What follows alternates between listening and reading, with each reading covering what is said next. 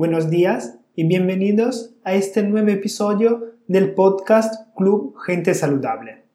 Yo soy Antonio Silvestro y ya conocéis mi web www.antoniosilvestro.com, donde mm, os recuerdo que tenéis acceso a la plataforma Club Gente Saludable, con muchísimos recursos exclusivos y entre ellos planes semanales de comida con lista de la compra. En el episodio de hoy hablaremos de diabetes y te daré algunas claves de nutrición para mejorar tu condición. ¡Empezamos!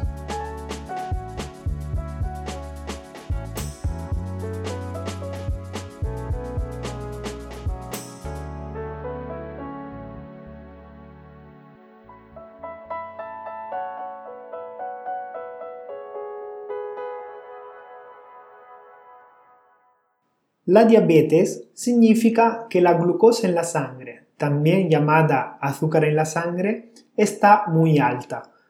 Con la diabetes tipo 2, que es la más común, el cuerpo no produce o no usa bien la insulina. La insulina es una hormona producida por el páncreas que ayuda, como si fuera una llave, a la, glucosa a entrar en las células para darle energía. Sin insulina hay demasiada glucosa en la sangre y nos sentimos cansados, sin energía, porque la glucosa no tiene acceso a las células. Con el tiempo, un nivel alto de glucosa en la sangre puede causar problemas serios en el corazón, en los ojos, en los riñones y en el cerebro. En la diabetes de tipo 1, el páncreas directamente no produce insulina y esto es muy probable que sea una consecuencia de una inflamación crónica a nivel de páncreas. Aquí, si te gustaría profundizar más sobre la inflamación, te invito a participar al reto Cuídate comiendo bien en www.antoniosilvestro.com barra reto. Ya sea que tengas diabetes o no, comer bien es importante los alimentos que eliges diariamente en tus comidas hacen una diferencia no solo para controlar la diabetes, sino también para determinar tu bienestar físico y cuánta energía tienes durante todo tu día. Ahora mismo tengo un cliente en mi consulta con varios problemas digestivos y además con diabetes. Él toma nota de sus niveles de azúcares en la sangre tres veces al día y dos días después de nuestra primera consulta me escribe diciéndome que estaba súper contento porque sus niveles de azúcar en la sangre habían bajado a 90 y que no había tenido esos niveles tan bajos desde hace 5 meses y llegó a ese resultado con tan solo algunos cambios en la alimentación y obviamente mucha motivación y ganas de cambiar. Una dieta para diabéticos no tiene que ser complicada y no hay que renunciar a todas tus comidas preferidas. El primer paso para tomar decisiones más inteligentes es tener claro los mitos sobre la alimentación para prevenir o controlar la, diabetes. Mito número 1. Evitar el azúcar a toda costa. Puedes disfrutar de tus delicias favoritas siempre que planifiques adecuadamente y limites los azúcares ocultos y añadidos. El postre no tiene que estar fuera de tu dieta, siempre que sea parte de un plan de alimentación saludable. Mito número 2. Tienes que reducir los carbohidratos. El tipo de carbohidratos que comes y el tamaño de la porción son la clave. Concéntrate en comer carbohidratos de granos enteros, en lugar de carbohidratos refinados y con almidón, ya que esos son ricos en fibras y los digerimos lentamente, manteniendo los niveles de azúcar en la sangre más estable.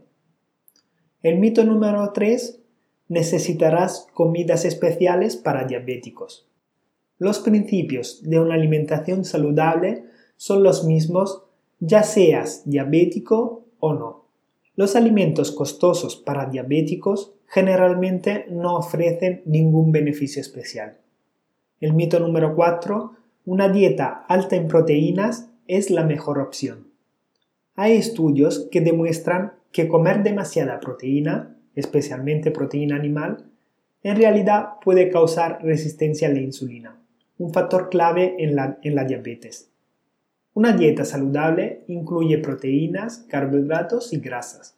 Nuestro cuerpo necesita los tres para funcionar correctamente. La clave entonces es llevar una dieta equilibrada. Al igual que con cualquier programa de alimentación saludable, una dieta para diabéticos tiene que ser una dieta saludable apta para todo el mundo, en lugar de obsesionarse con alimentos específicos. Trata de comer alimentos más naturales y no procesados o envasados.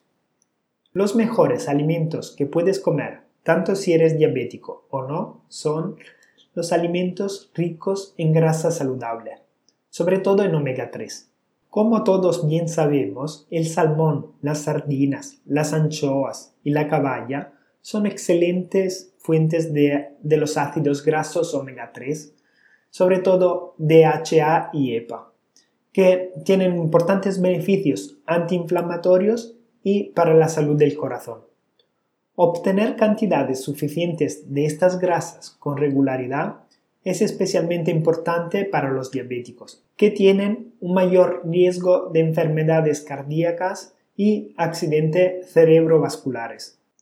También tenemos fuentes vegetales de omega 3, o sea, nueces, semillas de chía y semillas de lino, que además tienen un contenido muy alto en fibra, que ayuda a controlar los niveles de azúcar en la sangre, disminuyendo la velocidad a la que los alimentos se mueven a través de tu intestino y entonces la velocidad a los que se absorben. Otro grupo de alimentos son las verduras de hojas verdes, y en general las crucíferas. Los vegetales de hojas verdes son extremadamente nutritivos y bajos en calorías. Las espinacas, la col kale, el brócoli y otras verduras de hojas son buenas fuentes de varias vitaminas y minerales, incluida la vitamina C. Hay estudios donde se ha visto que el aumento de la ingesta de vitamina C lleva a una reducción de los marcadores de inflamación y de los niveles de azúcar en la sangre en ayuna para las personas con diabetes de tipo 2 o con presión arterial alta. Y por último tenemos la cúrcuma. La cúrcuma es una especia con poderosos beneficios para la salud. Su ingrediente activo, la curcumina, puede reducir la inflamación y los niveles de azúcar en la sangre y a largo plazo reduce el riesgo de enfermedades cardíacas. Aquí recuerda que puedes mejorar la absorción de la curcumina si la acompañas con la pimienta negra y algún tipo de grasa saludable. Esto es todo para hoy. Espero que te haya gustado el podcast de hoy y si es así puedes darme 5 estrellas en iTunes o dejar una reseña o comentario en iVoox. De ese modo me estarás apoyando y estarás contribuyendo a que estos conocimientos lleguen y ayuden a más gente. Muchas gracias por haberme escuchado y nos vemos la semana que viene con otro episodio. Chao, chao.